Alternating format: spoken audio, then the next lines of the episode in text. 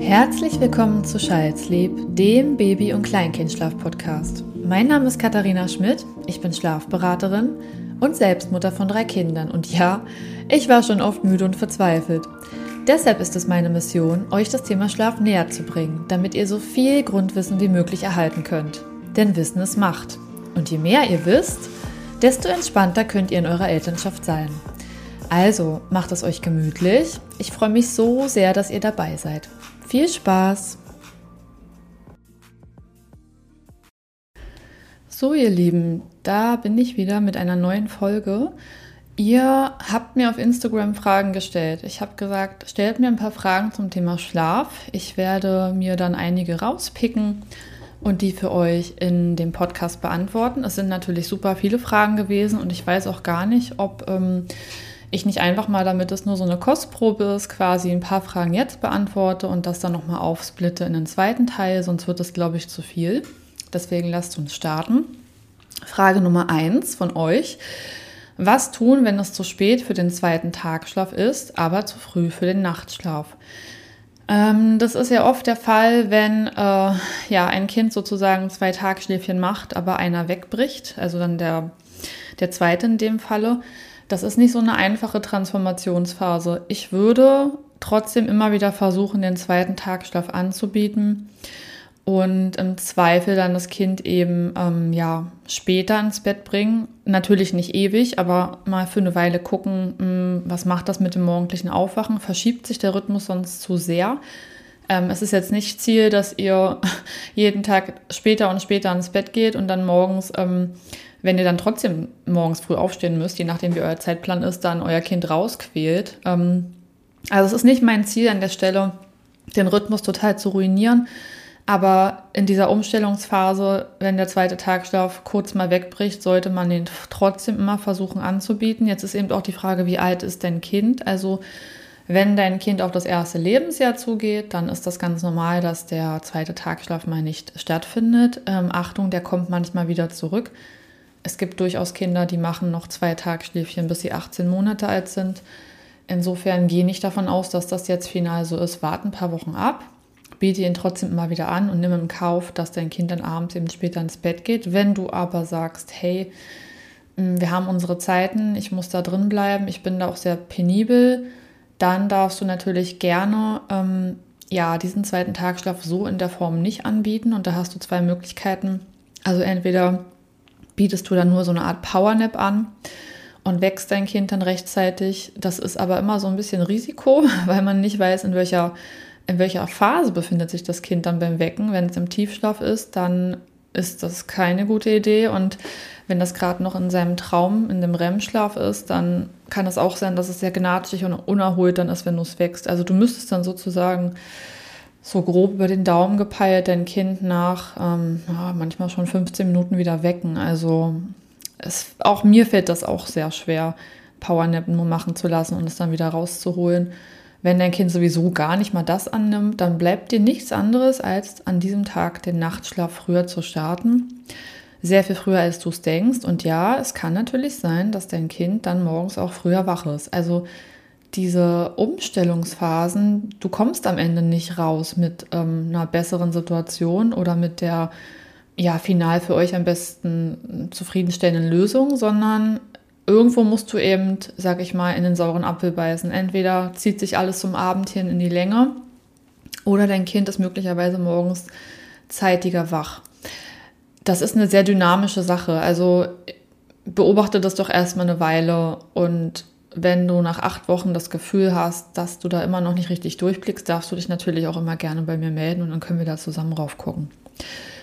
Die zweite Frage. Das Einschlafstillen von heute auf morgen oder stückweise entwöhnen? Hm, jetzt ist natürlich die Frage, warum willst du das Einschlafstillen überhaupt entwöhnen? Hast du das Gefühl, dass, dass dein Kind daran hindert, die Schlafzyklen zu verbinden? Da möchte ich vorher nochmal sagen, also wenn dein Kind noch nicht mindestens zwölf Monate alt ist, möchte ich nur ungern sowas euch ans Herz legen, weil ich bin da kein großer Freund von, dieses Einschlafstillen irgendwie zu unterbinden. Ähm, und wenn es jetzt aber darum geht, dass du sagst, hey, mein Kind ist jetzt alt genug und ich kann auf jeden Fall sagen, dass das Einschlafstillen die Ursache dafür ist, dass irgendwie ja, der Tagschlaf nicht gut ist oder die Nächte unentspannt sind. Also wenn du dir ganz sicher bist, dann klar, brauchst du eine Strategie. Und ich wüsste ehrlich gesagt nicht, muss ich ganz ehrlich sagen, wie man das stückweise entwöhnen soll. Also stückweise heißt ja auch letztlich für mich, dein Kind möchte das nicht so haben, wie du das probierst.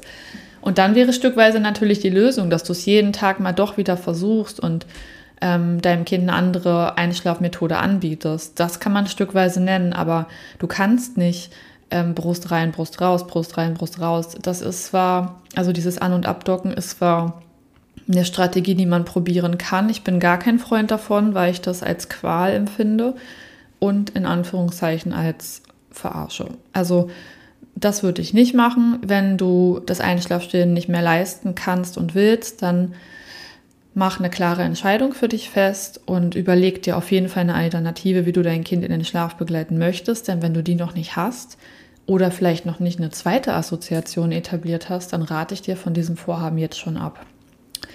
Genau, dritte Frage. Ab welchem Alter kann man einen Rhythmus reinbringen? Ja, ähm, wenn man sehr rhythmusfixiert ist, dann hat man da manchmal auch so ein bisschen Zeitdruck, weil man denkt, man muss sich beeilen und man muss irgendwie den perfekten Tag für sein Kind haben. Das ist nicht so. Also macht euch bitte bewusst, dass Babys, wenn sie auf die Welt kommen, noch gar keinen richtigen Rhythmus haben und das muss auch so sein. Die entwickeln ihren Tag-Nacht-Rhythmus im Laufe der Zeit. In der Regel geht es so los ab dem dritten, vierten Lebensmonat das ist der perfekte Zeitpunkt, um auch ähm, beim Tagschlaf abzudunkeln, beim Nachtschlaf ja sowieso, aber dann auch für den Tagschlaf, weil sie dann einfach so ein Gefühl bekommen haben hier in unserer Welt, wann, wann ist es dunkel, wann ist es hell. Viele Kinder schlafen zwar immer noch erst in Anführungszeichen gegen 22 Uhr am Abend, aber das macht nichts. Insgesamt schlafen sie noch relativ viel in dem Alter, wenn sie so klein sind. Und Rhythmus reinbringen würde ich jetzt nicht ich würde euch nicht raten, jetzt irgendwie auf Krampf versuchen, den Rhythmus reinzuprügeln, sondern die Wachzeiten zu beachten. Das heißt, bitte schau, dass dein Kind nicht in die Übermüdung kommt. Und bei so ganz kleinen Babys passiert das sehr, sehr schnell. Oft sind sie schon kurze Zeit nach dem Aufwachen, nach 60 Minuten wieder müde.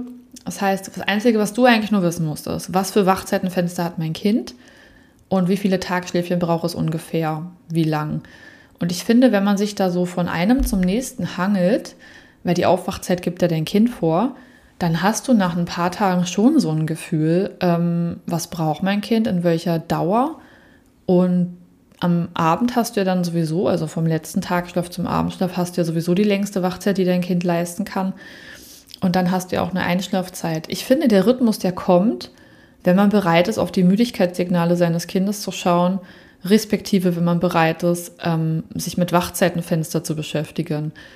Da, deshalb mach dir nicht so viel Stress, guck einfach auf dein Kind, schau mal, was für Wachzeiten passend sind. Ich weiß, die Internettabellen können einen ganz schön ja, durcheinander bringen. Also da wird sehr, sehr viel geraten. Ähm, auch hier, wenn du da nochmal eine genauere Frage hast, melde dich gerne bei mir.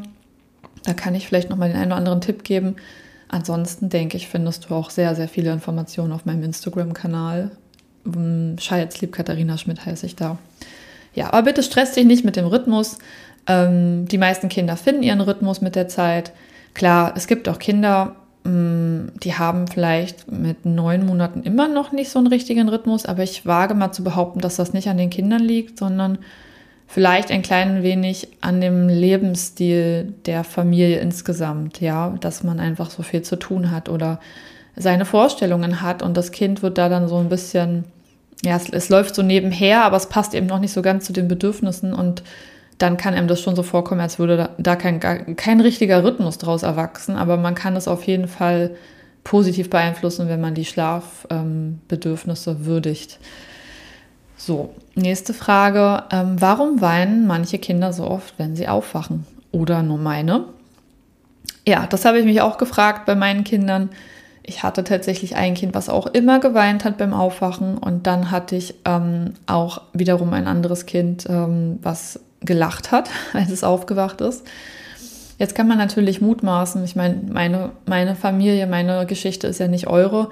Ich persönlich glaube, Kinder, die nach dem Weinen aufwachen, die haben noch nicht ganz, also ich, man ist ja in der Traumphase kurz vor dem Aufwachen. Das heißt, der Übergang aus dem Traum herauszukommen, dann wieder in die Realität, der ist ja so ein bisschen immer die Verbindung von zwei Welten, also Übergänge. Und Übergänge fallen Kindern sehr schwierig. Ich denke einfach, wenn die Kinder aufwachen, sind sie kurz, ja, ähm, mir fällt da kein passendes Wort für ein, aber noch in so einer eigenen Illusion drin und noch nicht so ganz bei vollkommenem Verstand. Das heißt, die Orientierungslosigkeit ist auf jeden Fall ein Punkt und wenn sie dann vielleicht auch nicht so aufwachen, wie sie eingeschlafen sind, also das heißt, niemand ist da und ähm, keiner kann sie in dem Moment auffangen und die ganzen Ängste auffangen, natürlich, dann, dann weinen sie und machen auf sich aufmerksam, damit jemand kommt. Dann gibt es aber auch Kinder, und ich glaube, das ist auch eine Charakterfrage, die weinen einfach immer nach dem Aufwachen. Man muss es auch nicht auf den Charakter schieben. Vielleicht ist das einfach eine bestimmte Sensibilität, die da ausgeprägt ist. Das heißt, dein Kind ist einfach sehr feinfühlig, möchte Nähe haben, ist nicht gern alleine und ähm, generell hat gerne oder braucht viel Sicherheit vielleicht auch und fühlt sich einfach nicht sicher, wenn es alleine wach wird. Ihr könnt es auch gern mal testen. Die meisten Kinder, die weinen nicht mehr, wenn jemand neben ihnen ist ähm, und sie aufwachen. Ähm, insbesondere wenn sie mehrere Zyklen verbinden durften beim Tagschlaf, dann sind sie auch erholt. Also das ist ja dann vom Tagschlaf her auch eine erholsame Menge. Äh, da weinen sie dann doch deutlich weniger. Also wenn dein Kind immer weint, wenn es aufwacht, dann frag dich mal, hat es genug geschlafen, ist es noch müde? Ähm, wie war der Tag generell? Drückt gerade was, kommt ein Zahn? Wie geht es meinem Kind? Wie ist, wie ist die gesundheitliche Verfassung? Und selbst wenn alles gut ist und es eigentlich gar nichts geben dürfte, ist mein Kind vielleicht einfach sehr sensibel und sehr feinfühlig und sehr sicherheitsorientiert, weil dann könnte dein Kind natürlich auch immer weinen. Ähm, es wird sich verwachsen. Es ist nicht ein ewiger Zustand. Mach dir darüber nicht so große Sorgen. Das Wichtigste ist, dass dein Kind gesund ist und ähm, ja, natürlich auch glücklich, ihr alle zusammen. Und dann wird das schon werden. So, jetzt mache ich mal noch eine Frage, bevor die Folge zu lang wird. Ich will das ja aufteilen. Ähm, die letzte Frage ist, warum wacht mein Kind vor 6 Uhr auf? Hm, ja, also bitte unterscheide zwischen mein Kind ist von Natur aus ein Frühaufsteher oder ich hätte gern, dass mein Kind länger schläft. Wenn dein Kind äh, eine geborene Lerche ist, also ein Mensch, der früh wach ist, der früh fit ist, komplett da ist, dann musst du das, glaube ich, auch akzeptieren ähm, du wirst es daran erkennen, ob dein Kind gut drauf ist. Also wenn dein Kind um 6 Uhr wach ist und es ist vollkommen da, es ist auch nicht weinerlich, reibt jetzt nicht die Augen und ist bereit, in den Tag zu starten, dann ist dein Kind ein Frühaufsteher. Dann müssen wir das nicht irgendwie wissenschaftlich abhandeln. Wenn du das Gefühl hast, dein Kind ist müde, ähm, ja, kommt nur schwer in die Gänge, hätte noch ein bisschen ähm, ein, zwei Stündchen mehr Schlaf gebraucht vielleicht oder noch ein paar mehr Schlafzyklen, dann kannst du dich mal fragen, ob du dein Kind abends rechtzeitig ins Bett bringst. Es ist nämlich oft so, dass wenn wir die Kinder länger wach lassen, als sie es bräuchten, dann übermüden sie. Dann sind wir wieder beim Thema Cortisol und Übermüdung. Das heißt, dein Kind ist insgesamt unruhiger, es kann gar nichts dagegen machen und kann dann am Morgen, wenn da sowieso die letzten Schlafzyklen nicht mehr so leicht verbunden werden, diese nicht mehr hinzufügen. Dein Kind wird also früher wach werden, als es das bräuchte. Frag dich bitte auch, ob du im Tag insgesamt dein Kind vielleicht zu spät hingelegt hast. Hat dein Kind vielleicht auch nicht in Summe genug geschlafen? Wir haben das super oft zu Hause, wenn wir am Wochenende was unternehmen und der Tagschlaf nicht ermöglicht werden kann für unser jüngstes Kind. Dann wird aus einem guten Schläfer ein sehr leidliches Kind und ähm, ich kann das hier gar nicht in Worte fassen. Also es ist wirklich ein kompletter Wechsel. Also ich erkenne mein Kind dann überhaupt nicht mehr wieder. Deswegen, ich weiß, was es ausmacht, wenn der Tagschlaf nicht ausreicht. Schau bitte, ob da eine Baustelle ist, ob du genug Tagschlaf hast mit deinem Kind, ob du es vielleicht tagsüber schon zu spät hingelegt hast. Das kann sich auch ein bisschen addieren. Ne? Also wenn du morgens schon den Zeitpunkt verpasst und vielleicht noch am Nachmittag den Zeitpunkt verpasst, dann ist es in der Regel natürlich auch so gegeben, dass du es abends auch verpassen wirst. Aber trotzdem hast du dann schon so ein bisschen Stress über den Tag angehäuft. Daher, also, wenn dein Kind sehr früh wach ist und du hast das Gefühl, das ist eigentlich nicht das, was zu meinem Kind passt, es bräuchte mehr Schlaf, guck mal, ob du dein Kind nicht abends rechtzeitiger den Schlaf anbieten kannst oder eben tagsüber. Und ganz, ganz selten aber das finde ich, schürt er wieder Panik. Ganz, ganz selten hat dein Kind so starke Assoziationen, ähm, dass es einfach morgens diese bräuchte und nicht weiter in den Schlaf findet. Aber das ist eine ganz seltene Sache. Also ähm, weiß gar nicht, ob ich da jetzt ein Beispiel habe.